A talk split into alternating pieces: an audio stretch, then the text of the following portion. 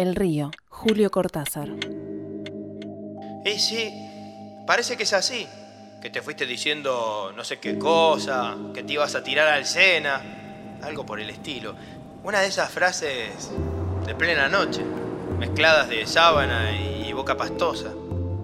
Porque hace tanto que apenas te escucho cuando dices cosas así.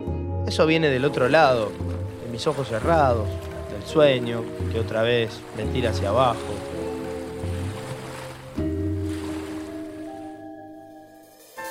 Entonces está bien, ¿qué me importa si te fuiste? Si te ahogaste o todavía andás por los muelles mirando el agua. Y además, no es cierto, porque está acá dormida y respirando entrecortadamente. Pero entonces no te fuiste cuando saliste en algún momento de la noche, antes de que yo me perdiera en el sueño. Porque te habías ido diciendo alguna cosa, que te ibas a ahogar en el Sena, o sea que estuviste miedo.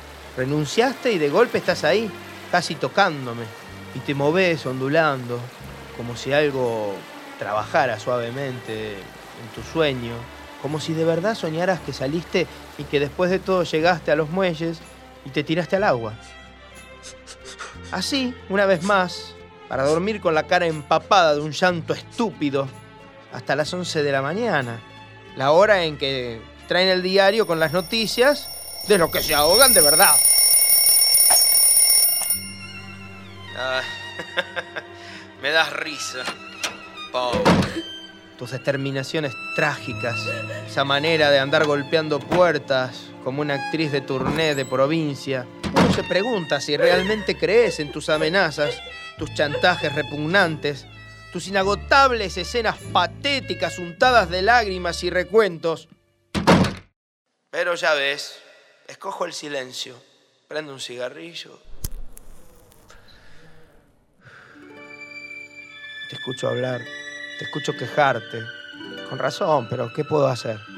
O lo que es todavía peor, me voy quedando dormido, arrullado casi por tus imprecaciones previsibles, con los ojos entrecerrados. Mezclo todavía por un rato las primeras ráfagas de los sueños con tus gestos de camisón ridículo, bajo la luz de la araña que nos regalaron cuando nos casamos.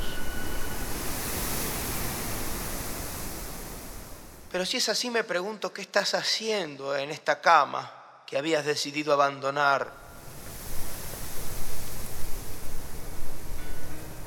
Ahora resulta que dormís, que de cuando en cuando moves una pierna, que va cambiando el dibujo de la sábana, y creo que si no estaría tan exasperado por tus falsas amenazas, admitiría que sos otra vez hermosa. Como si el sueño te devolviera un poco de mi lado, donde el deseo es posible.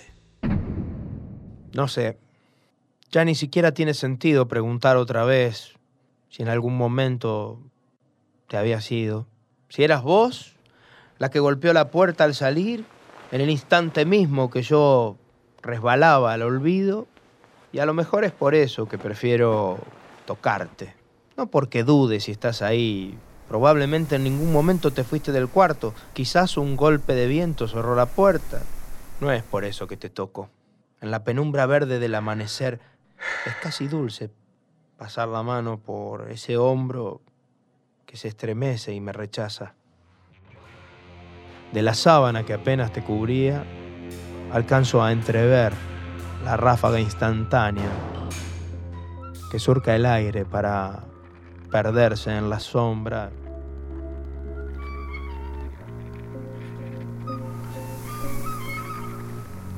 Ahora tu ritmo al fin se ahonda en mis movimientos lentos de moré, de profundas burbujas, ascendiendo hasta mi cara. Vagamente acaricio tu pelo derramado en la almohada. Mi mano chorrea y antes de resbalar a tu lado, sé que acaban de sacarte del agua. Demasiado tarde, naturalmente. Yaces sobre las piedras del muelle, rodeada de zapatos y voces, desnuda, boca arriba, con tu pelo empapado, tus ojos abiertos.